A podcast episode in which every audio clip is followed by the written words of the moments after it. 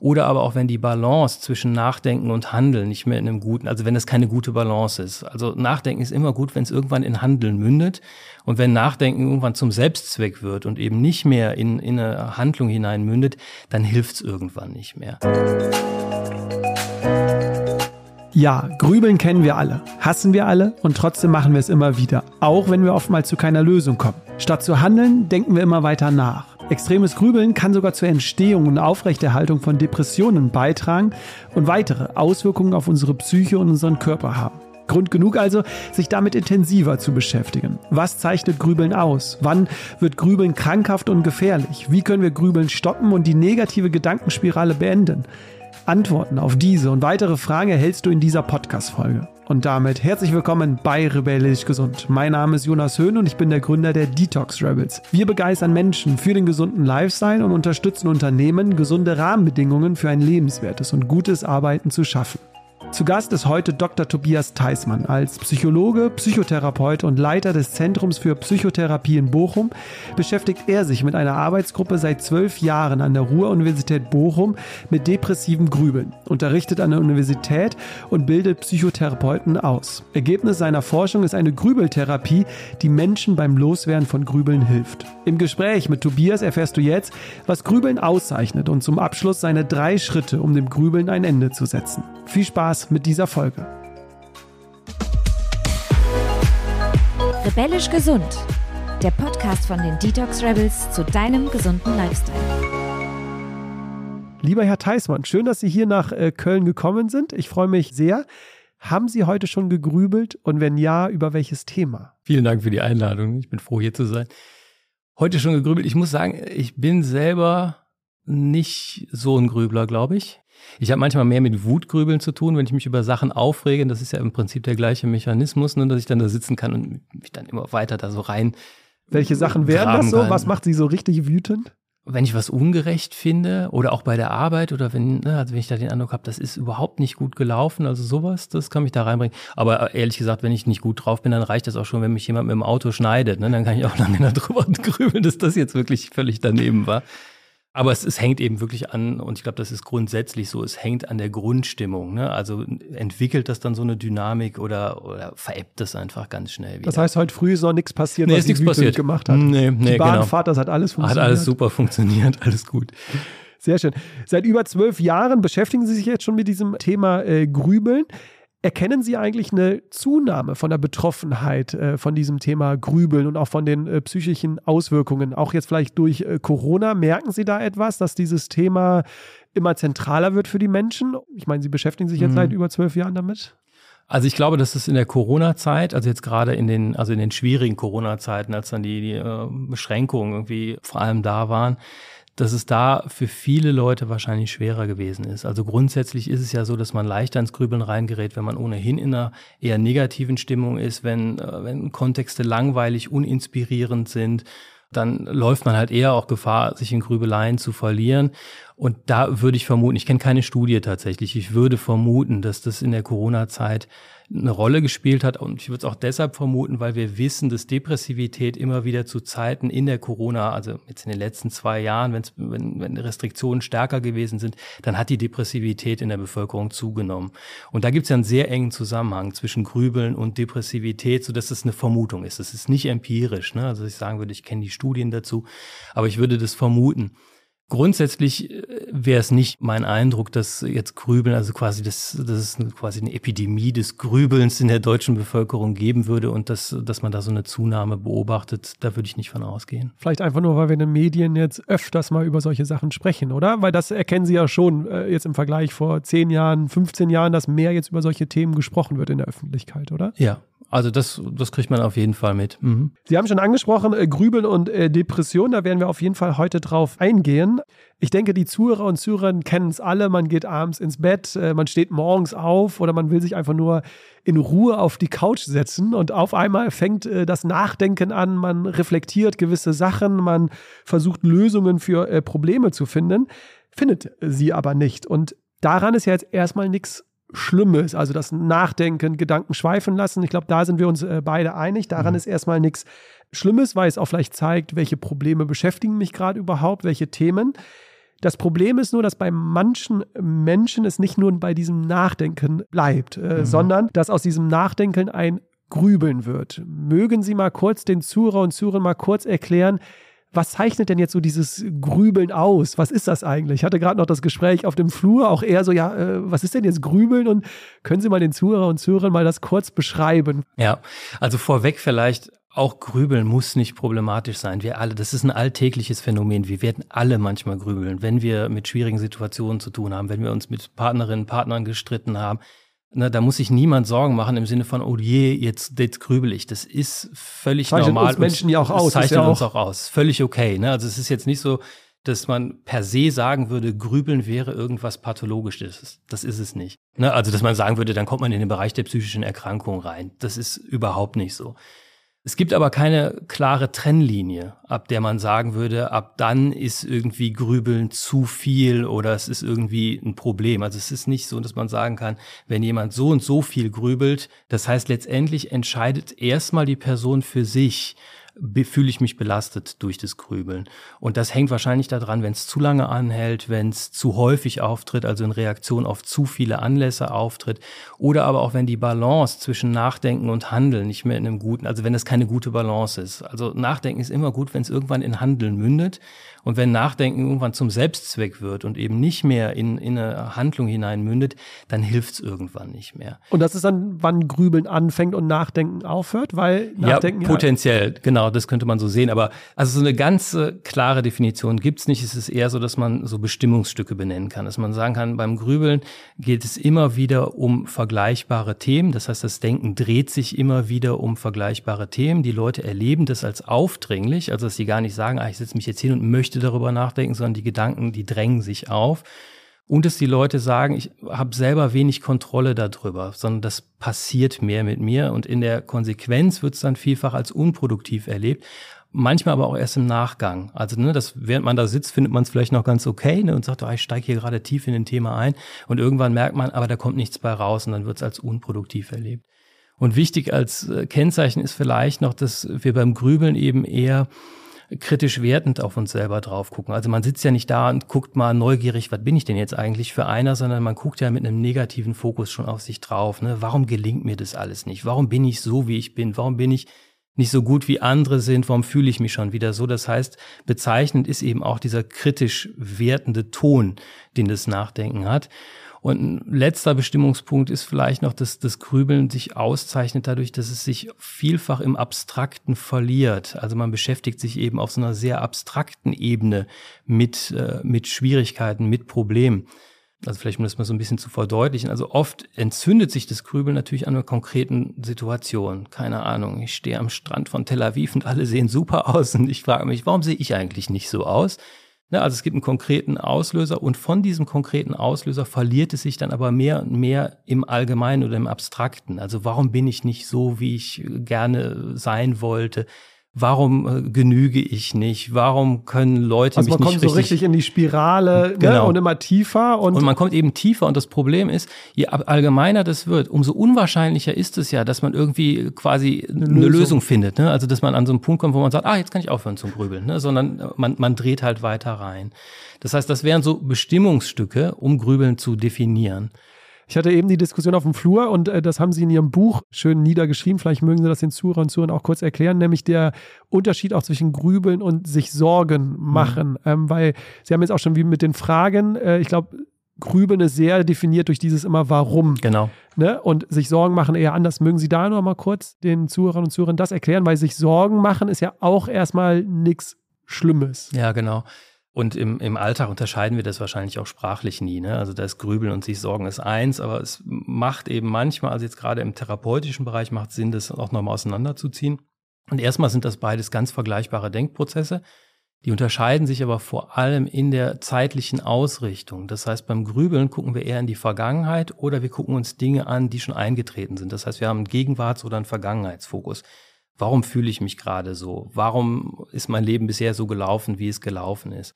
Und beim Sorgen gucken wir in die Zukunft. Und das sind dann eher, was ist wenn Fragen? Was ist, wenn die Gaspreise noch weiter steigen? Was ist, wenn jetzt noch die Waschmaschine kaputt geht? Das heißt, wir haben einen Fokus, der in die Zukunft geht. Und es ist eher so ein, man möchte vorbereitet sein auf Schwierigkeiten, die möglicherweise eintreten können. Das heißt, es ist eher so ein problemlöseorientierter Fokus. Das funktioniert auch nicht immer, ne? aber der Fokus ist erstmal problemlöseorientiert. Und beim Grübeln ist der Fokus eher ein analytischer. Man möchte verstehen, warum bestimmte Dinge passiert sind. Und das differenziert diese beiden Denkprozesse. Wie gesagt, die meisten Leute, die viel grübeln, die sorgen sich auch viel und andersrum. Das ist ein Stück weit jetzt für den Alltag eine künstliche Trennung, weil diese Prozesse so ganz eng miteinander mhm. verwoben sind. Aber es gibt eben therapeutische Techniken, die funktionieren gut, wenn es ums Sorgen geht, die kann man aber nicht anwenden, wenn es ums Grübeln geht. Und deshalb wird in der klinischen Psychologie, in der Psychotherapie wird das häufig so auseinandergezogen. Ich glaube, um das jetzt auch ein äh, bisschen äh, zusammenzufassen, Sie haben das in Ihrem Buch in einem Satz so schön äh, geschrieben. Es ist also nicht die Frage, ob ich über Probleme nachdenken soll, sondern wie ich über Probleme nachdenke. Also es kommt sehr auf diese Form an. Das haben Sie jetzt schon ja. eben beschrieben. Wollen wir das mal kurz an einem Beispiel machen? Sie hatten das in Tel Aviv jetzt äh, mit dem Strand. Wir können natürlich auch mal ein Alltagsbeispiel nehmen, oft jetzt auch im Berufsalltag vielleicht. Die Kollegin oder der Kollege hat mich auf dem Flur nicht gegrüßt, äh, mhm. zum Beispiel. Das ist ja erstmal nur ein Gedanke. Sie hat mich nicht gegrüßt. Können Sie dann mal kurz vielleicht den Prozess, wann das äh, dieses Grübeln endet? Vielleicht mögen Sie das mal den Zuhörern und Zuhörern mal kurz zeigen nochmal. Mhm. Also da wäre es ja jetzt typischerweise so, wenn, wenn man in Grübelmodus reingeht, dann geht man nicht zu der Kollegin hin und sagt, hey, du hast mich gerade gar nicht gegrüßt, alles okay bei dir, äh, habe ich irgendwas falsch gemacht? Ne? Dann hätte man ja direkt irgendwie quasi, würde man auf eine Problemlösung zu äh, steuern, sondern man zieht sich halt eher zurück und beschäftigt sich damit, warum ist es jetzt so? Man überlegt nochmal, wie sind eigentlich die vergangenen Meetings mit der Kollegin gewesen? Könnte da irgendwie es gewesen sein, dass man sich irgendwie komisch verhalten hat, irgendwie komisch geguckt hat? Hat man die Kollegin möglicherweise an anderer Stelle mal übergangen. Das heißt, man, man taucht so ein in analytischen Fokus ne, und versucht irgendwie rauszufinden, was ist da. Und vielfach natürlich mit so einem hohen Selbstbezug. Das muss irgendetwas mit mir zu tun haben. Ne? Also da, da kommt dann oft ja nicht mehr so richtig, oder die Idee, die wird auftauchen, aber die ist dann nicht mehr so emotionsrelevant, äh, dass die Kollegin vielleicht einfach gar nicht wegen einem selber nicht gegrüßt hat, sondern in Gedanken war, selber gegrübelt hat, wie auch immer. Das heißt, man steigt eher in analytischen Fokus an und bleibt im Nachdenken und das Ganze mündet nicht unbedingt in eine Handlung. Und wenn ne, ein Problemlösefokus wäre ja eher, dass man sich überlegt, wie kann ich die Kollegin jetzt gut ansprechen, ohne dass das peinlich ist? Wie kann ich da irgendwie wieder äh, Nähe herstellen? Wie kann ich Kontakt herstellen?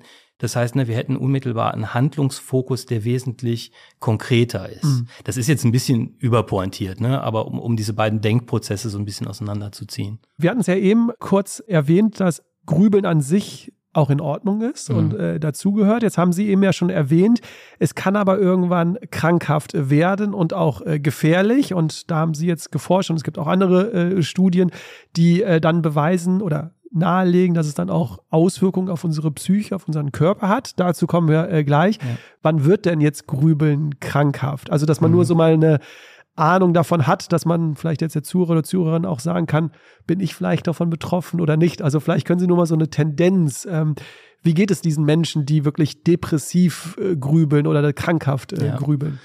Ich glaube, das Entscheidende ist eben, dass, dass man klar hat, wenn man mal grübelt, dann ist das völlig unproblematisch. Und wie hat ja eben auch schon gesagt, also gerade wenn wir jetzt mit Ereignissen zu tun haben, die schwierig sind, wir irgendwie schwierige Entscheidungen getroffen haben und Streit hatten mit einer Partnerin, mit dem Partner, wie auch immer, dann zu grübeln, das ist völlig unproblematisch. Da geht es um ein Thema, mit dem ich mich auseinandersetze.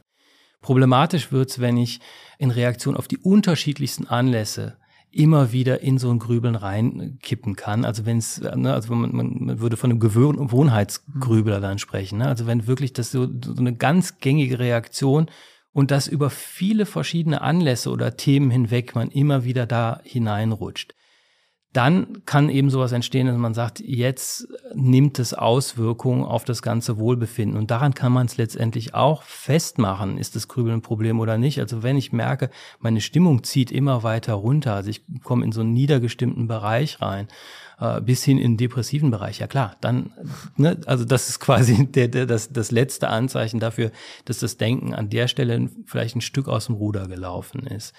Also es hängt daran, ist es gewohnheitsmäßig, tritt es in Reaktion auf die unterschiedlichsten Anlässe eben mehr oder weniger automatisch auf. und wie lange dauert's an? Also wir haben, hatten Sie ja eben auch erwähnt, wir haben eben so, so Grübeltherapiegruppen. Also wir haben die Leute nicht Grübeln beigebracht, sondern wir haben irgendwie äh, das als Fokus genommen, um äh, depressive Patienten zu behandeln. Und da waren viele dabei, die gesagt haben, das ist ohne Probleme, dass ich drei bis vier Stunden am Tag mit Grübeln verbringe. Ne, und dann sind es natürlich die unterschiedlichsten Anlässe. Ja. Okay, also drei bis vier Stunden. Ich glaube, das können jetzt mal die Zuhörer und Zuhörer mal äh, sich auch nochmal gegenwärtigen, dass äh, wenn man jetzt mal eine halbe Stunde grübelt, ne, dass es ein großer Unterschied gibt, weil ich meine, drei bis vier Stunden, das nimmt schon viel Zeit auch am Alltag ein, wo man jetzt nicht arbeiten gehen kann oder andere Sachen machen kann. Ne? Also dann ist das ja wirklich schon sehr gravierend oder sehr äh, im Fokus. Ja. Wieso grübeln wir denn überhaupt? Das würde mich ja mal interessieren. Als ich das so gelesen habe, dachte ich so, äh, wenn das ja nicht gut für uns ist, also nicht positiv ist, ich frage mich ja immer, ne, warum hat der Mensch gewisse Fähigkeiten? Welche Ursachen gibt es, dass wir Menschen überhaupt grübeln? Also ich finde, die Frage ist total berechtigt. Ne? Also warum hat das in der Evolution sich nicht quasi selbst irgendwie aufgelöst? Und wahrscheinlich ist das Problem, dass es einfach zu nah am Nachdenken ist. Das ist ja auch eine, eine alltägliche Erfahrung, dass man wahrscheinlich manchmal da sitzt und sich selber fragt, denke ich eigentlich noch gut nach oder grübel ich schon? Ne? Also dass, dass es ja so einen Grenzbereich gibt, da wird das auch keiner von uns oder auch von außen, das wird man überhaupt nicht benennen können. Die grundsätzliche Idee hinterm Grübeln ist ja eine gute. Also zu sagen, ich möchte mich besser verstehen, ich möchte Situationen besser zu verstehen, das ist ja erstmal ein absolut gutes Motiv. Nur, dass das Grübeln einem wahrscheinlich nicht so richtig gut dabei weiterhilft. Ne? Und ich glaube aber, dass diese, diese Prozesse, das ist so nah beieinander, dass man da letztendlich sagen muss, ja, wer nachdenken will, der muss halt auch das Grübeln in Kauf nehmen, so, ne? Und bei den Ursachen ist es eben auch, da kann man jetzt erstmal gucken, was sind, was sind eigentlich Sachen, die das Ganze am Laufen halten und was sind Ursachen. So richtig zu den Ursachen wissen wir nicht so wahnsinnig viel. Äh, es gibt Hinweise auf eine genetische Beteiligung, das ist aber meines Erachtens wirklich ja, minimal. Das, das ist minimal. Ne? Also da würde ich jetzt niemandem raten zu sagen, ah, ich bin genetischer Grübler oder so. Ne? Also da würde ich wirklich denken, da sind andere Einflüsse wichtiger. Es gibt, wenn man so viel Grübler fragt, wie waren das eigentlich bei ihren Eltern groß zu werden, was waren ihre Eltern für welche, dann findet man relativ überzufällig häufig, dass sie sagen, die waren eher überkontrollierend, also die haben mir viel abgenommen, die haben irgendwie viel um mich so rumgetüddelt. Da ist aber auch wieder so, dass man sagen muss, das findet man bei so vielen psychischen äh, Schwierigkeiten, dass das auch nie wenig spezifisch ist. Es gibt dann so experimentelle Studien, die sind ganz interessant mit äh, Kindern und Müttern oder Vätern im Labor hat man denen dann so eine Aufgabe, die von einer Aufgabe gestellt, die nicht lösbar war und hat dann geguckt, wie gehen die eigentlich als, als Familiendyade damit, äh, damit um. Und da zeigt sich, dass Mütter ihre Mädchen eher dazu angeregt haben, nach Misserfolg mal nach innen zu gucken. Hey, guck doch mal, wie geht's denn dir gerade? Wie fühlt sich das an? Also mehr als bei den, bei den Jungs. Und das hängt mit einer späteren Ausprägung des Grübelns zusammen. Aber das sind jetzt wirklich, das sind so Einzelbefunde. Ne? Da, da kann man jetzt auch nicht weitreichende Schlussfolgerungen daraus ziehen. Aber vielleicht gibt es sowas, dass gerade die Mädchen eher angeregt werden. Und die Mädchen haben mehr Probleme mit dem Grübeln, also Frauen grundsätzlich als Und das Männer. ist nicht einfach nur eine These, sondern wissenschaftlich Nee, das ist wissenschaftlich fundiert. Genau, ne? das kann Frauen man klar neigen sagen. eher zum ja, Grübeln. Ja, genau. Also wenn man die allgemeine Bevölkerung anguckt, man findet es nicht mehr, wenn man sich jetzt Depressive anguckt. Also ne, depressiv Erkrankte, da grübeln die Männer und Frauen genau gleich und die Auswirkungen sind auch komplett gleich. Aber in der Allgemeinbevölkerung grübeln Frauen mehr. Und das könnte natürlich so ein Sozialisationseffekt sein. Darf man jetzt echt nicht zu hoch hängen. Ne? Es sind einzelne kleine Studien. Das ist kein strikter Nachweis. Aber das ist ja ganz interessant, ne? dass man sagen kann, also wahrscheinlich gibt es irgendwie so Sozialisationserfahrungen, die einen eher dazu veranlassen, in sowas Grüblerisches reinzukommen. Dann lassen Sie uns aber kurz bei dem anderen bleiben, was Mhm. dazu führen könnte, dass ich immer wieder äh, grübel. Da haben Sie ja gesagt, da sind die Argumente oder die Gründe klarer quasi. Ja, da sind die klarer. Das ist ehrlich gesagt ganz plattforschungsmäßig losgegangen, dass Leute irgendwie erstmal hingegangen sind, gefragt haben, hey, warum grübeln sie denn überhaupt? Ne? Dann haben die denen lange Listen vorgelegt, irgendwie was so Gründe fürs Grübeln und Leute haben das dann einfach in so einem Fragebogen angekreuzt. Und da zeigte sich schon, dass die, die viel grübeln, die versprechen sich vielfach auch mehr vom Grübeln. Also die berichten dann eher so Sachen wie, äh, Grübeln hilft mir dabei, mich selber besser zu verstehen. Grübeln hilft mir dabei, vorbereitet zu sein. Grübeln hilft mir dabei, Problemlösungen zu erarbeiten. Also, dass es so Versprechungen des Grübelns gibt. Und das ist dann von einem Forscher aus, äh, aus England ausgearbeitet worden mit der Idee, Leute sind dann besonders anfällig ins Grübeln reinzugeraten, wenn die eben solche Versprechen, also Versprechungen des Grübelns mehr glauben oder mehr, mehr solche Versprechungen des Grübelns für richtig halten. Damals in den Grübelgruppen haben wir oft, also haben wir das genau mit den Leuten besprochen und da war das ganz selten so, dass die Leute gesagt haben, hey, ich sitze dann zu Hause und denke mir, jetzt grübeln wäre eine gute Idee. Ne? Also die, die, die haben eher gesagt, und das finde ich ganz nachvollziehbar, das passiert mir automatisch. Ich rutsche da einfach in bestimmten Situationen rein, ohne dass ich mich da vorher entscheide zum Grübeln, sondern ich rutsche da rein. Aber was ich interessant war, die haben dann vielfach gesagt, aber wenn ich einmal im Grübeln verhaftet bin, dann kenne ich solche Ideen. Also dann kenne ich sowas im Sinne von, hey, jetzt weiter nachdenken, könnte ja hilfreich sein. Das ist auch gut, da mal richtig drüber nachzudenken. Und das kann einen dann natürlich in diesem Grübelprozess verhaften. Und in dieser Idee von, von Adrian Wells, der geht dann noch weiter und sagt, wenn das Grübeln dann einmal läuft und die Leute fangen an, irgendwie zu merken, dass sie, dass sie sich schlapper fühlen, dass sie sich trauriger fühlen, dann kippt diese Bewertung des Grübelns. Also dann stehen nicht mehr diese Versprechungen, vermeintlichen Versprechungen des Grübelns im Vordergrund, sondern dann rutscht eher sowas im Vordergrund, dass die Leute anfangen, übers Grübeln zu grübeln. Also im Prinzip sowas wie ein Grübeln zweiter Ordnung. Ne? Ich kann das nicht kontrollieren, ich bin dem Grübeln hilflos ausgeliefert. Wenn ich weiter so viel grübel, dann werde ich noch als psychisches Wrack enden. Mhm. Also dass so ganz unterschiedliche Bewertungsprozesse da reinrutschen und gerade die letzteren dann eben eher auch so ein Hilflosigkeitserleben ja noch forcieren und Depressivität noch weiter verstärken. Also das ist so ein Modell, ne, was es, äh, was es zur Aufrechterhaltung des Grübelns gibt. Was ich bei den Gründen, es gibt noch ein paar andere, äh, die kann man aber dann auch wunderbar im äh, Buch nachlesen, was ich nur interessant fand, weil wir das in meinem Thema auch Stressmanagement haben. Also wie gehe mhm. ich gesünder mit Stress um, war das Grübeln, und das hatten wir, glaube ich, ja eben auch beim Beispiel mit der Arbeitskollegin, erfolgt dann, wenn wir Gedanken für äh, die Realität halten. Also die Frage, sind meine Gedanken, die jetzt gerade aufploppen, mhm. Realität oder Fiktion? Und wir halten oft diese Gedanken, die reinkommen, äh, dann für die Realität. So. Und das fand ich ganz interessant, weil kommen wir vielleicht auch später beim lösungsorientierten Ansatz zu, aber auch beim Thema Stress ist das oft so, ja ein Argument immer dieses so, sind Gedanken Realität oder nicht? Ne? Ja, ähm. ja, genau, da gibt's Ideen auch, also auch in diesem gleichen Modell, was ich gerade skizziert habe, gibt's auch diese Idee, dass Leute eben dann besonders gefährdet sind, sich in so eine grüblerische Auseinandersetzung hinein provozieren zu lassen, wenn sie auf Gedanken eben so drauf gucken, als wären Gedanken gültige und richtige Abbildung der Realität. Das heißt, ne, wenn ich so einen Gedanken habe von ich genüge nicht, dann ist es kein Gedanke, sondern es ist es quasi so eine Feststellung, ne, ich genüge nicht. Oder ich bin keine gute Mutter oder ne, ich bin Loser. Und wenn ich eben mit so wenig Distanz auf meine eigenen Gedanken drauf gucke, dann sind die natürlich diese Gedanken viel bedrohlicher und die Wahrscheinlichkeit steigt, dass ich denke, oh, da muss ich das, das muss ich genauer verstehen. Ne? Also dass ich quasi in so eine grüblerische Auseinandersetzung hineingedrängt werde. Und wenn es mir gelingt, und das, das ist ja schwierig, ne, aber wenn es mir gelingt, irgendwie auf Gedanken drauf zu gucken als etwas, was eine Möglichkeit ist, äh, ne, aber was nicht unbedingt Gesetz sein muss, äh, dann reduziert sich die Wahrscheinlichkeit, dass ich in sowas Grüblerisches reinkomme. Ne? Das heißt, der Tipp wäre immer, setzen Sie mal vor so einen Gedanken, ich habe gerade den Gedanken, dass ich nicht genüge, das erzeugt ja schon ein Stück weit auch eine Distanz zu diesen Gedanken. Also dass man mehr auf seine Gedanken drauf guckt und nicht nur durch seine Gedanken eben auf die Welt drauf guckt. Ne? Und das dann auch ausspricht, hatte ich, glaube ich, äh, gelesen. Ne? Also dieses Ich habe den Gedanken, dass ich nicht genüge. So, genau, ne? wenn man es trainieren will. Ne? Also irgendwann wird keiner mehr da stehen und das immer aussprechen. Aber wenn man eben diese Haltung sich mehr und mehr zu eigen machen möchte, dann kann das helfen. Man spricht das mhm. eine Zeit lang wirklich mal aus und sagt, hey, ich habe gerade den Gedanken, mhm. das. Mhm. Zu den Lösungen äh, kommen wir gleich. Äh, vorher möchte ich nur über natürlich über die Auswirkungen nochmal äh, mhm. sprechen. Kurz nur vielleicht äh, die Zusammenfassung äh, für die Zuhörer und Zuhörerinnen bisher. Also Grübeln, Nachdenken an sich nichts Schlimmes. Wir müssen jetzt hier nicht äh, die Menschen völlig nervös machen und ängstlich. Das ist auch gar nicht der Sinn dieser Folge, sondern sich nur mal mit dem Thema auch auseinanderzusetzen. Mhm.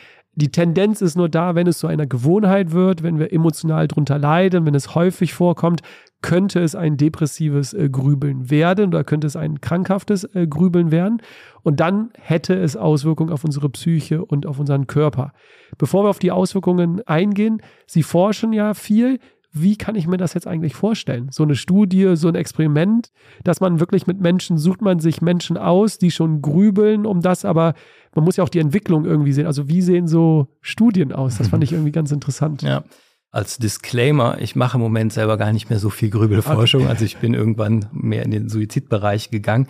Da sind wir tatsächlich aber auch jetzt gerade dran, uns anzugucken, wie sieht es eigentlich mit suizidbezogenem Grübeln aus? Wie relevant ist, ist das? Ne? Also das heißt, da gibt es immer noch so eine Verbindung Kann man sich in den Tod grübeln quasi? Ja, das ist jetzt sehr plakativ, sehr plakativ ne? äh, aber Das ist tatsächlich eher noch eine offene Frage, aber im, im Suizidalitätsbereich haben wir es eben damit zu tun, dass sehr viele Menschen ja irgendwann an einem Punkt stehen, wo sie über Suizid nachdenken in schwierigen Situationen.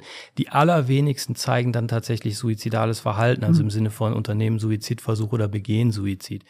Und die Frage ist, was unterscheidet denn jetzt eigentlich Leute, die über Suizid nachdenken, von solchen, die äh, suizidales Verhalten tatsächlich zeigen?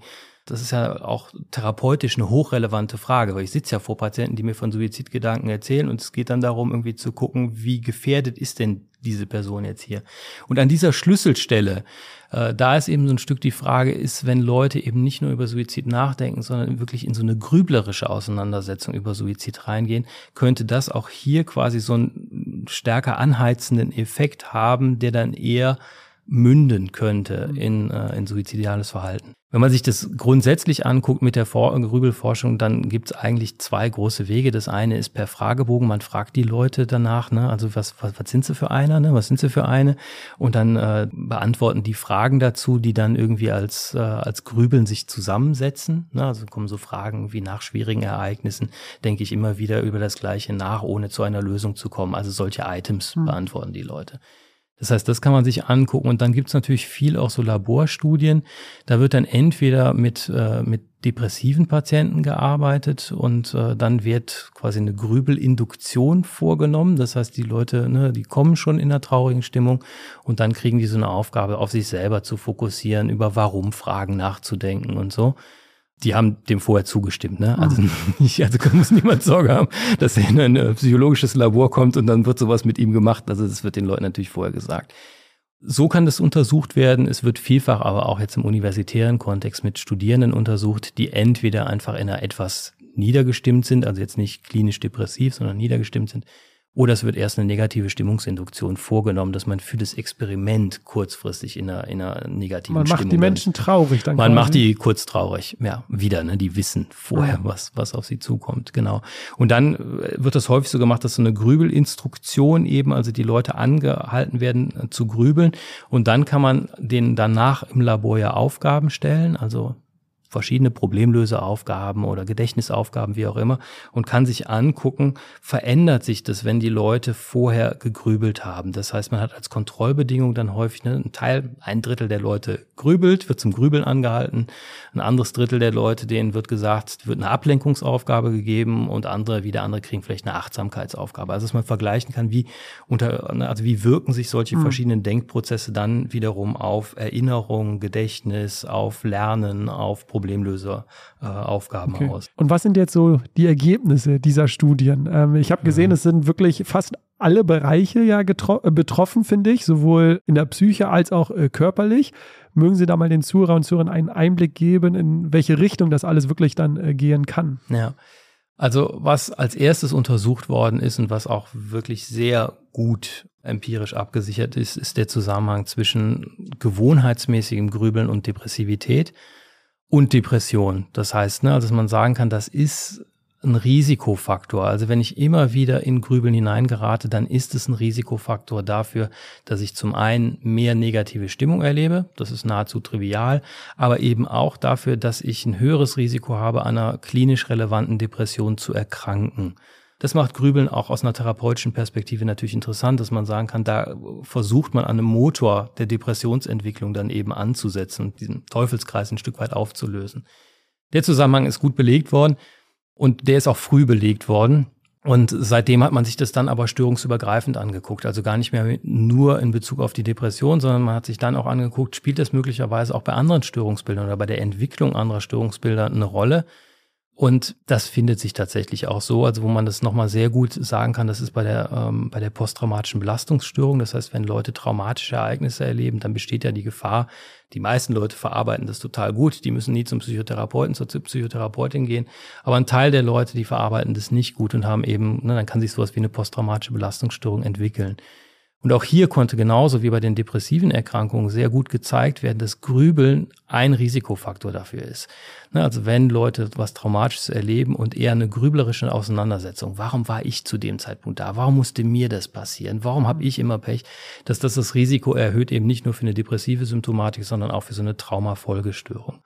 Das ist jetzt nur so die, die, die absolute Shortform. Ne? Ähm, ich habe noch ein paar andere äh, Auswirkungen als nur als Zusammenfassung. Wir müssen da ja nicht in die Tiefe gehen, ja, weil okay. wir wollen ja keine, keine Angst machen. Wir sollen, wollen ja lösungsorientiert äh, sein. Deswegen will ich gleich auch den Fokus auf die äh, Lösung. Nur ich fand es interessant, als ich äh, gelesen habe, dass auch äh, Grübeln Auswirkungen darauf hat, ob ich, und ist ja auch, glaube ich, am Ende dann auch logisch, wie ich Probleme lösen kann dann im Nachgang. Also meine Selbstwirksamkeit. Bin ich dann gut in Probleme lösen oder nicht? Weil Grübeln, haben Sie ja schon gesagt, führt zu keiner Lösung. Das ist, ne, ja. alle, die, glaube ich, äh, grübeln, können das äh, bestätigen, dass irgendwann der Punkt erreicht, wo man einfach keine Lösung findet.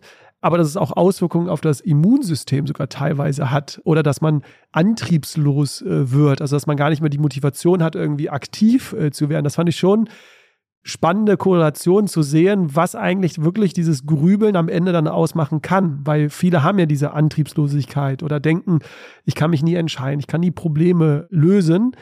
Es könnte, wenn man ein depressives Grübeln hat, natürlich daran liegen. Gibt viele Ursachen wahrscheinlich, aber. Ja, genau.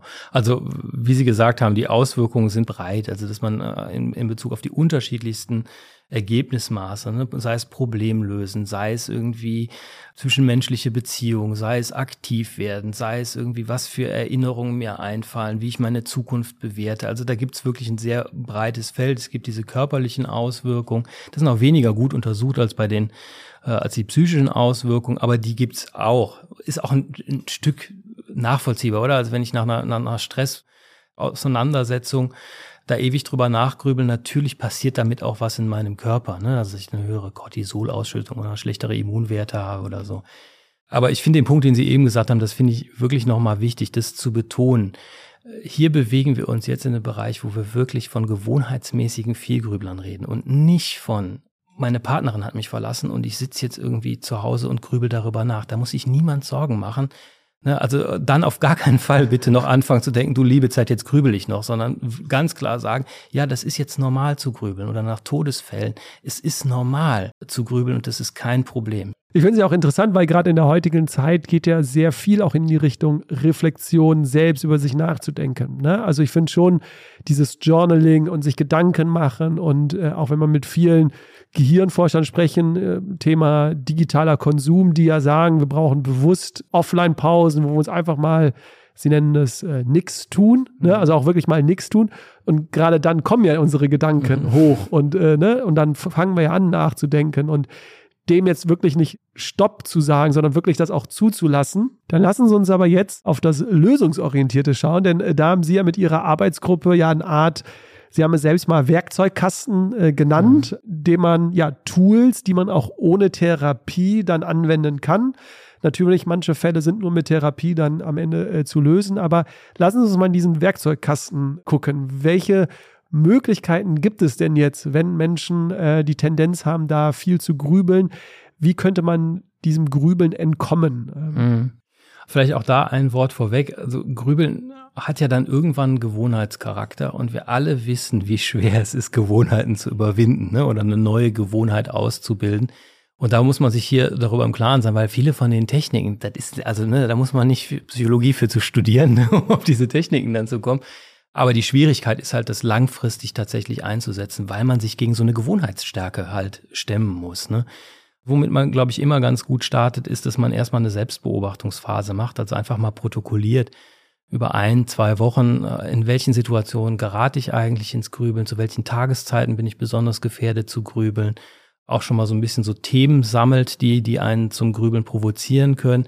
Also, dass man selber erstmal so ein bisschen klarer kriegt, in welchen Situationen und bei welchen Themen muss ich ein Stück weit gewappnet sein, weil ich da zu neige, dann ins Grübeln reinzukippen. Also eine etwas höhere Bewusstheit dafür zu bekommen, um dann auch schneller reagieren zu können oder schon was auch vorbereitet zu haben, was, was man in so einer Situation dann machen kann. Das kann am Anfang auch so ein bisschen erschreckend sein, dass man denkt, du liebe Zeit, das Problem ist viel größer, als ich gedacht habe. Manche machen auch die gegenteilige Erfahrung, aber das wäre der erste Schritt. Was sich dann als hilfreich rausgestellt hat, ist, dass man die Aufmerksamkeit trainiert, also die Aufmerksamkeitskontrolle trainiert. Also das, das kennt ja jeder vom Grübeln, ne, dass man so die Entscheidung trifft, ich will da jetzt gar nicht mehr drüber nachdenken und die Gedanken kommen immer wieder dahin zurück. Und das ist letztendlich ja sowas wie ein Kontrollproblem, ne? dass man nicht selber entscheiden kann, womit möchte ich mich gerade auseinandersetzen und womit möchte ich mich nicht auseinandersetzen. Und äh, jetzt der Adrian Wells, also dieser britische Forscher, der hat so ein Aufmerksamkeitstraining dann entwickelt. Das kann man auch einfach im Internet, äh, kann man downloaden. Den Link äh, stellen wir zur Verfügung. Ich fand es total spannend. Vielleicht mögen Sie mal über dieses Aufmerksamkeitstraining äh, sprechen, weil als ich das so gelesen habe, dachte ich, ich habe es noch nicht ausprobiert, muss ich mhm. ehrlich sagen. Das wollte ich jetzt im Nachgang nochmal machen. Dachte ich aber, ja, es ist Training wahrscheinlich und jetzt nicht Entspannung, aber es könnte wirklich helfen. Also mögen Sie mal kurz über dieses Aufmerksamkeitstraining von diesem Adrian Wells mal kurz äh, Einblicke geben. Genau, das ist ein, also zehn bis zwölf Minuten wird es gemacht. Es werden irgendwie fünf bis neun Geräuschquellen gleichzeitig laufen gelassen. Und dann ist der. Geräuschquellen, also. Äh, Geräusche, ne? Genau. Also wir würden jetzt hier sitzen lassen, irgendwo ein Radio laufen, lassen den Wasserhahn drehen wir auf, machen Fenster auf, quatschen noch, sie, sie reden noch ein bisschen. Was. Vöglein zwitschern. Vögel ja. zwitschern, genau. Also die laufen gleichzeitig und dann werden quasi drei verschiedene Funktionen von Aufmerksamkeit trainiert. Das erste wäre selektive Aufmerksamkeit. Das heißt, man hat den Job, man muss sich auf ein Geräusch konzentrieren von diesen neuen mhm. Geräuschen und alle anderen ausblenden. Und dann wechselt man eben langsam von Geräusch zu Geräusch. Und in der zweiten Stufe geht es um einen raschen Aufmerksamkeitswechsel. Das heißt, es wird wieder angeleitet, dass man sich erst auf das eine Geräusch, dann ganz schnell auf das andere und jetzt konzentrieren Sie sich auf dieses Geräusch. Das heißt, es geht so ganz schnell hin und her. Und in der letzten äh, Phase geht es dann um geteilte Aufmerksamkeit. Das ist so, so viele Geräusche wie möglich gleichzeitig wahrgenommen werden. Als wir das damals angefangen haben, fand ich das total absurd. Das muss ich gestehen. Und ich hatte richtig Angst, irgendwie damit in diese Gruppen reinzugehen. Und dann irgendwie, da saßen ja Patienten, die hatten, keine Ahnung, schon zwölf depressive Episoden, denen ging's nicht gut. Und, und schon viel versucht wahrscheinlich. Und schon viel auch, ne? versucht. Und dann habe ich gedacht, jetzt komme ich da rein als so ein Unischnösel und, äh, und erzähle denen, ah, ich habe hier so eine CD, da hören sie Schritte im Schnee und dann äh, hören sie mal einen Vogel zwitschern und eine Kaffeemaschine. Und dann ich wirklich, die schmeißen mir diese CDs an den Kopf. Ne? Haben sie nicht. Also die haben das wirklich, die haben das äh, total gut aufgenommen. Also, dass ich wirklich sagen würde, die Angst war total unbegründet. Aber würden Sie nicht sogar zustimmen, dieses Training, wenn ich jetzt drüber nachdenke, ich glaube, Aufmerksamkeit ist ja in der aktuellen Zeit so das höchste Gut von mhm. uns. Alle buhlen ja drum. Also andere Menschen, andere Unternehmen, Medien, alles Mögliche. Und wir entscheiden ja, worauf wollen wir denn unsere Aufmerksamkeit setzen. Oft machen wir es nicht bewusst, sondern wir lassen uns leiten von anderen Sachen und ja. äh, stellen nach einer Stunde fest, jetzt war ich wieder auf Social Media unterwegs und eine Stunde ist vorbei wenn wir das ja schulen, dass unsere Aufmerksamkeit mit den Geräuschen und so werden wir ja im Alltag auch viel Aufmerksamkeitsstärker, dass wir genau wissen, worauf wollen wir jetzt unseren Fokus setzen. Also unabhängig jetzt auch vom Grübeln, glauben Sie nicht, dass dieses Training generell uns Menschen auch weiterbringen würde, so im Alltag? Oder? Okay, das ist, das ist jetzt groß, oder? Ich wollte gerade sagen, äh, habe ich das jetzt einen Wissenschaftler gefragt, der sehr äh, studiert und äh, sehr äh, wissenschaftlich unterwegs ist, so eine These aufzustellen. Aber ja, äh, ich wollte nicht ins Philosophieren kommen, ja, ja, ja aber.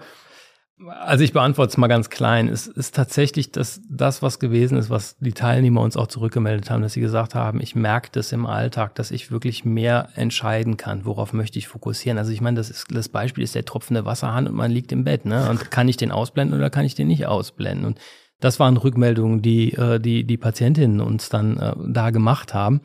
Ich glaube, dass das passiert, also dass die Leute, also und dass es darum auch geht, dass die Leute selber äh, ein Gefühl kriegen, ich kann kontrollieren. Ich kann mich dafür entscheiden, ob ich grübeln möchte oder ob ich gerade nicht grübeln möchte. Ist völlig okay, wenn ich mich dafür entscheide, aber ich möchte diesen Ne, also ich möchte auch den Ausstieg haben.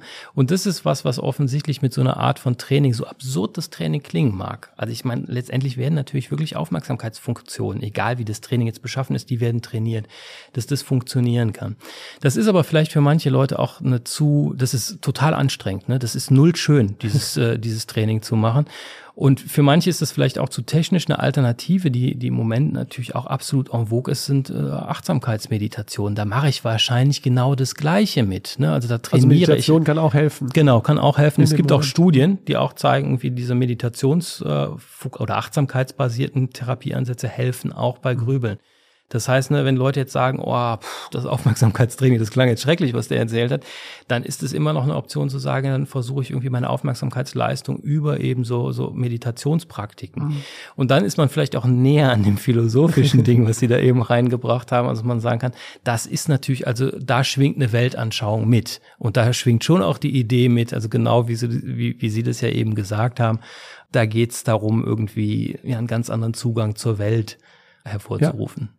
Jetzt hatten wir den ersten Schritt, sich bewusst machen. Äh, zweiter Schritt quasi die Konzentration, die Achtsamkeit äh, zu trainieren. Zum ja. Beispiel mit diesem Training von Adrian Wells oder Meditationen. Das wäre eine Möglichkeit. Ja.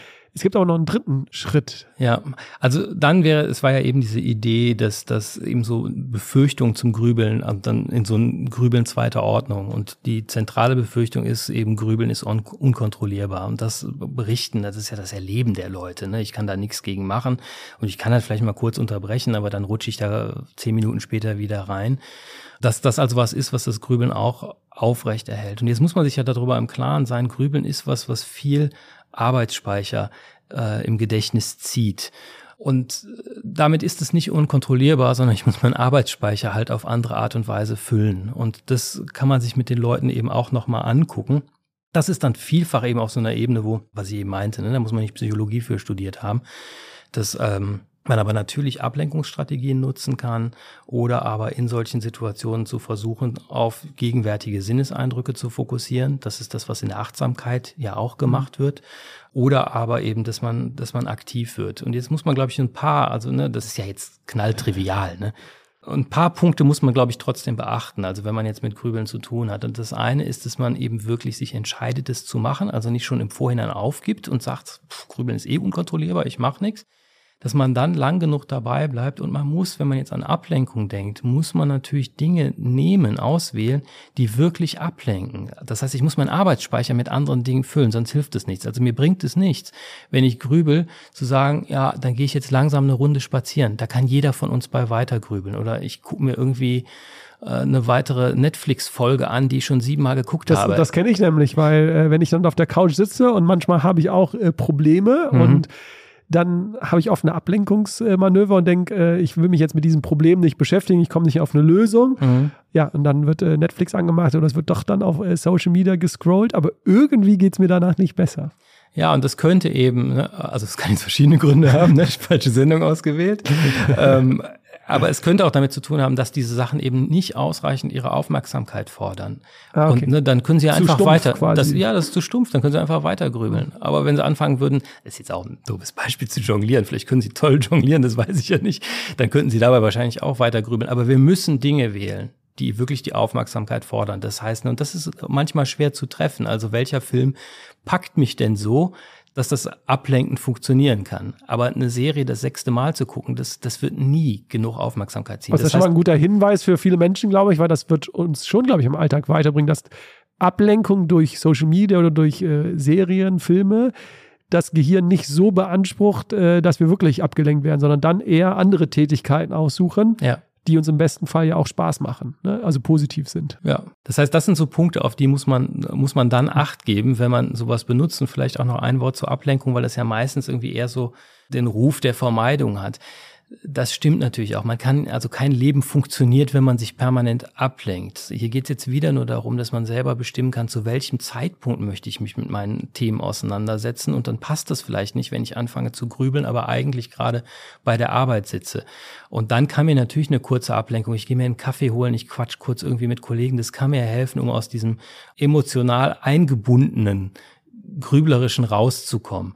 Da passt aber, ja auch ganz gut, äh, äh, das äh, liest man auch bei Ihnen, aber auch im, im Internet oft, äh, diesen Gedankenstopp quasi, also dass man dieses Grübeln auf später verschiebt und sagt, äh, mhm. jetzt mache ich die Aufgabe erstmal weiter, beschäftige mich und um 15 Uhr, da nehme ich mir die Zeit und grübel nochmal darüber, dass das auch helfen könnte. Das wäre ja auch so ein bisschen dieses. Genau, also das wären die Grübelzeiten. Grübelzeiten. Äh, ne, die genau. Grübelzeiten, dass man sowas vereinbart. Habe ich auch ganz unterschiedliche Erfahrungen mitgemacht. Also manche Patientinnen sagen ja, wenn ich das könnte, dann säße ich doch nicht hier bei Ihnen. Ne? Die fanden das richtig blöd äh, als Idee.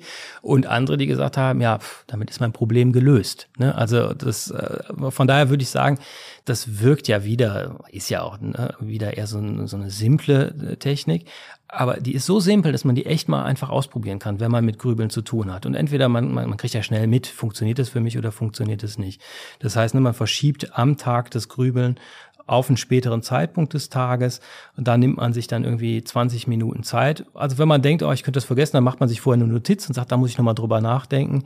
Aber wichtig eben, nach diesen 20 Minuten steigt man dann auch wieder aus. Und wenn man keinen Bock hat, abends sich hinzusetzen, dann ist auch gut. Ne? Also da wird das Thema nicht so wichtig gewesen sein. Vielleicht ein Punkt noch, weil, ähm, weil Sie das gerade erwähnten, mit dem Gedankenstopp. Mit dem Gedankenstopp, das steht tatsächlich in ganz vielen Selbsthilferatgebern. Ich glaube, man muss da ein bisschen vorsichtig mit sein. Potenziell gibt's wieder, gibt's keine Studie zu, aber potenziell könnte das auch einen aufrechterhaltenden Effekt haben. Also Sie kennen ja diese Sachen irgendwie, was passiert, wenn man Gedanken unterdrückt. Also das, das, wenn man die Aufgabe bekommt, Sie dürfen jetzt für die nächste Minute an alles denken, wirklich alles denken, aber Sie dürfen nicht an rosa Elefanten denken. Das funktioniert nicht. Dieser rosa Elefant, der latscht einem immer wieder durchs Bild oder lugt um die Ecke. Oder man muss sich zumindest unglaublich anstrengen, um diesen Elefanten irgendwie aus seinen Gedanken rauszuhalten deshalb finde ich, muss man mit dem Gedankenstopp aufpassen, weil wenn man das nicht gut macht, also der Gedankenstopp, der muss so funktionieren, dass man direkt seine Aufmerksamkeit auf was anderes lenkt. Aber zu sagen, ich will da jetzt nicht mehr drüber nachdenken, das funktioniert nicht. Also wieder stellen Sie sich vor, Ihre Aufmerksamkeit hätte genau einen Speicherplatz. Dann steht in diesem einen Speicherplatz drin, nicht an rosa Elefanten denken. Und damit ist der Elefant einfach, der ist da. Ist da. Oder die Ex-Frau ist da oder wer auch immer, ist eben einfach da. Das heißt, das funktioniert nicht. Das heißt, damit muss man vorsichtig sein. Und ich glaube, das ist bei vielen Leuten eben mit diesem, ich nutze Ablenkung nicht richtig. Ein anderer Kernfaktor ist, die Leute eben sagen, ich will jetzt nicht drüber nachdenken. Das kennt ja auch jeder von uns, oder? Dass man uns ein bisschen knatschig wird und sagt, boah, immer wieder geht mir dieser Quatsch durch den Kopf. Das funktioniert in der Form nicht, sondern es heizt wahrscheinlich das Grübeln eher an. Ich meinte mit Grübelstopp auch eher diesen Grübel, Grübel jetzt ich genau. Aufschub, Aufschub, jetzt habe ich das äh, naja. Wort äh, bei mir gefunden. Den meinte ich nämlich, weil ich mir auch dachte, ich habe viele Internetartikel äh, gelesen, wo dann steht, äh, man sollte sich äh, bildlich ein Stoppschild vorstellen und dann ne, damit beenden. Und dann dachte ich so, wenn es so einfach wäre, warum haben so viele Menschen dann trotzdem noch die Probleme? Ja. Ne? Deswegen Grübelaufschub, also sich zu sagen, jetzt wird die Aufgabe weitergemacht und heute Abend nehme ich mir die Zeit. Ganz genau. Äh, aber darüber haben Sie jetzt schon gesprochen. Zwei andere Lösungen, auf die will ich noch kurz eingehen. Einmal, das haben Sie aber schon eben erwähnt, wäre ja auch ein Tool, sich über diesen Gedanken nochmal wirklich Gedanken zu machen, ist es jetzt die Realität oder ist es eine reine Fiktion? Also Arbeitskollegin hat mich nicht gegrüßt auf dem Flur, ja, äh, die mag mich nicht und äh, die hasst mich bestimmt, weil ich habe irgendwas Blödes gesagt. Ist jetzt dieser Gedanke quasi Fiktion oder ist es quasi geprüft, weil ich bin zur Arbeitskollegin hingegangen und habe sie auch gefragt und es ist bewiesen, dass dieser Gedanke richtig ist. Also so, das wäre ja auch eine Hilfe im Alltag, sich diese Frage mal zu stellen und Sie haben auch die Lösung ja gesagt, nicht dann zu sagen, ich bin ein Loser, sondern ich habe den Gedanken, ich bin ein Loser, um so ein bisschen Abstand von diesem Gedanken dann vielleicht zu nehmen. Ja, genau. Das ist was, was man, finde ich, äh, schwer hinkriegen kann. Und gleichzeitig können wir das alle. Also es geht ja um die Idee, dass man sich von bestimmten Gedanken eben nicht in so eine grüblerische Auseinandersetzung rein provozieren lässt. Der Job, den wir da an der Stelle haben, ist der mitzubekommen, dass diese Gedanken da sind, aber sich eben nicht reinziehen lassen. Ein Kollege aus Aachen hat mal gesagt, das ist irgendwie wie mit einem Angelhaken, ne, also aus Fischperspektive. Es ist gut, den Angelhaken zu sehen, aber man sollte nicht anbeißen. Ne? Oder das in, in anderen Situationen oder im Therapiesetting kann man eben auch sowas machen, dass man sagt, irgendwie beide haben keinen Einfluss darauf, ob das Telefon klingelt, aber ich entscheide, ob ich da jetzt dran gehe oder nicht. Und das ist so ein bisschen so die Idee von einer vielleicht etwas anderen Haltung zu eigenen Gedanken. Ich muss halt nicht immer dran gehen, ne? ich muss da nicht immer anbeißen. Und es ist völlig klar, das ist total schwer und es ist auch total schwer, sich nicht provozieren lassen zu lassen von, von äh, eigenen Gedanken. Und gleichzeitig ist es natürlich was, wo wir alle extreme Erfahrungen mit haben. Ne, also ich meine, wie viele negative Gedanken werden wir beide heute schon gehabt haben? Und der Default ist ja letztendlich, die ziehen einfach vorbei. Also wir müssen irgendwie uns an Gedanken dranhängen, damit Gedanken da bleiben. Das heißt, wir können das alle. Und es geht nur, der Job ist, diese Haltung eben mehr und mehr auch auf mhm. schwierige Gedanken zu übertragen. Und das ist dann eine Übungs-, also eine Entscheidungs- und eine Übungssache. Ne? Und es ist natürlich auch wichtig, diese Sachen zu trainieren, wenn es uns äh, gut geht. Fußballspieler probiert ja auch nicht, äh, den Elfmeter zu schießen im Finale der Weltmeisterschaft, sondern er trainiert es natürlich vorher, damit er dann im Finale der Weltmeisterschaft äh, diesen Elfmeter auch gut äh, platzieren kann. Das heißt, diese Trainings nicht dann zu machen, wenn es uns schlecht geht, sondern eher dann, auch wenn es uns gut geht. Genau. Und es sind Trainings. Ne? Also an der Stelle ist es eben nicht so. Also manchmal hat man in der Therapie so Punkte, da muss man es einmal verstanden haben und dann läuft's. Aber hier, das sind Sachen, die muss man, die muss man halt wirklich, also wie dieses Aufmerksamkeitstraining das ist nichts, was man einmal verstanden hat und dann kann man das, sondern man muss das leider üben und ja. sich eben gegen diese Gewohnheitsstärke des Grübelns ankommen. Ne? Ein Tool, das hatten Sie noch in Ihrem äh, Buch geschrieben, das fand ich noch ganz interessant, äh, wo wir jetzt abschließend nochmal vielleicht darüber äh, sprechen können. Denn Sie haben gesagt, dass auch als Alternativen, dass es helfen kann, zu schreiben. Also entweder über die traumatischen Lebensereignisse oder auch über die Zukunft, also über unsere Wünsche, über unsere Ziele. Welchen Stellenwert, welche Rolle nimmt dieses Schreiben äh, für mhm. uns Menschen psychisch? Also wir haben das damals in dieses Gruppenprogramm aufgenommen, weil man in einer Gruppentherapie nicht die Möglichkeit hat, dann über die einzelnen Themen der Leute dann nochmal ins Gespräch zu kommen. Und äh, oft grübeln wir ja auch über Themen, die möglicherweise noch nicht verarbeitet sind. Und dann ne, geht es eben nicht immer um Ablenkung oder vorbeiziehen lassen, sondern vielleicht muss ich in das Thema auch mal richtig reingucken, ne? sei es Therapie, therapeutisch begleitet oder eben äh, auf andere Weise. Und wir haben das damals deshalb in dieses Training mit reingenommen, das sogenannte expressive Schreiben. Das hat ein Sozialpsychologe in den 80er Jahren des letzten Jahrhunderts entwickelt. Und das, also ich fand das schon immer relativ faszinierend. Also in der ersten Studie hat er einfach Studierende genommen und hat denen die Aufgabe gestellt, schreibt für vier aufeinanderfolgende Tage, jeweils für mindestens 20 Minuten über ein Thema, was euch belastet. Und die Kontrollgruppe konnte über irgendeinen trivialen Kram schreiben, aber eben auch an vier aufeinanderfolgenden Tagen die Leute haben das gemacht und dann ist es auf so amerikanischen Campus eben so, die gehen alle zum gleichen Arzt und dann hatten die sich vorher die Erlaubnis geholt, irgendwie zu gucken, wie oft gehen denn jetzt die Leute eigentlich zum Arzt und haben festgestellt, dass in der Zeit nach dieser Schreibübung, die ja kurz war, viermal 20 Minuten, die Gruppe, die, die, die eben über diese traumatischen Ereignisse geschrieben hat, dass die seltener zum Arzt gegangen sind. Und es gab dann Folgeuntersuchungen, wo man sagen konnte, zeigen konnte, dass das irgendwie auch günstige Auswirkungen auf das Immunsystem hat. Und das ist ja, das ist ja erst erstmal eine interessante Sache und äh, so, dass wir das deshalb dann integriert haben. Es gibt inzwischen es gibt ultra viele Studien dazu. Muss auch vorweg sagen, das klingt jetzt ja äh, nahe schon zu nach nach Hokuspokus. Ne? Das funktioniert, die Effekte sind aber klein. Ne? Mhm. Also es ist jetzt nicht so, dass man sagen kann, ah, ich spare mir irgendwie eine weitergehende Auseinandersetzung, ich schreibe einfach vier Tage auf und dann ist mein Leben gut. Aber das ist offensichtlich ein guter Ansatz. Also es ist ja unaufwendig und dafür sind die Effekte dann doch mhm. wieder, wieder erstaunlich. Und wahrscheinlich ist der Unterschied zum Grübeln, dass man eben auf eine sehr strukturierte Art und Weise daran geht. Ne? Also das Schreiben verlangsamt den Denkprozess und es ist viel weniger leicht möglich, irgendwie so thematisch die ganze Zeit hin und her zu hüpfen, dass das ein Unterschied eben zu so einer rein gedanklichen Auseinandersetzung mit schwierigen Ereignissen mhm. sein sollte. Wir sind am Ende angekommen, äh, Herr Theismann. Das Motto der äh, Detox Travels ist, nicht mehr zu machen, sondern es anders zu machen. Mhm. Hätten Sie vielleicht einen Wunsch, ein Thema, was wir Menschen zukünftig anders machen sollten? Gibt es da so eine Sache, an die Sie jetzt gerade spontan äh, denken, die Sie noch den Zuhörern und Zuhörern vielleicht mitgeben möchten? Naja, wenn wir im Suizidalitätsbereich drin bleiben, dann eben wirklich geht anders mit den Leuten um, die irgendwie versucht haben, sich selber das Leben zu nehmen. Also redet mit denen, geht auf die zu, schreckt davor nicht zurück, sondern die Leute sind in aller Regel einsam und die bräuchten ein Mehr von sozialer Zuwendung. Und dann sind wir doch wieder beim Mehr, aber es ist eben auch vielfach dann ein anderer Umgang äh, hm. für die Leute. Okay. Ich weiß nicht, ob das jetzt die Korngröße ja. der anderen Detox Rabbit Ausgaben trifft. Sie aber alle äh, Themen ansprechen können. Das ist okay. eine offene, abschließende Frage. Und ich finde, der, Sie haben ja jetzt den Umgang mit anderen Menschen angesprochen. Ich glaube, nicht nur mit Menschen, die suizidgefährdet sind, sondern ich glaube, das können wir auf alle Menschen auch beziehen, dass wir vielleicht im Alltag anders mit anderen Menschen mal umgehen sollten, ein bisschen offener und ein bisschen positiver und nicht voreingenommen und schon bewertet und eher auch negativ. Also ich glaube, deswegen ist es eine schöne Antwort äh, gewesen. Herr Theismann, wer jetzt aber doch mehr über Sie oder über Ihre Arbeit wissen möchte, es gibt das Buch, äh, was ich an dieser Stelle wirklich nochmal empfehlen kann, weil da nochmal auch auf einige Studien eingegangen ist. Also wer da wirklich noch in die Tiefe gehen möchte, äh, grübeln, wie Denkschleifen entstehen und wie man sie löst. Herr Theismann, äh, vielen Dank ja, vielen für Ihre Dank. Zeit. Und äh, lieber Zuhörer, liebe Zuhörerin, egal wo du bist, noch einen schönen Tag. Macht's gut und äh, bis bald. Tschüss. Tschüss.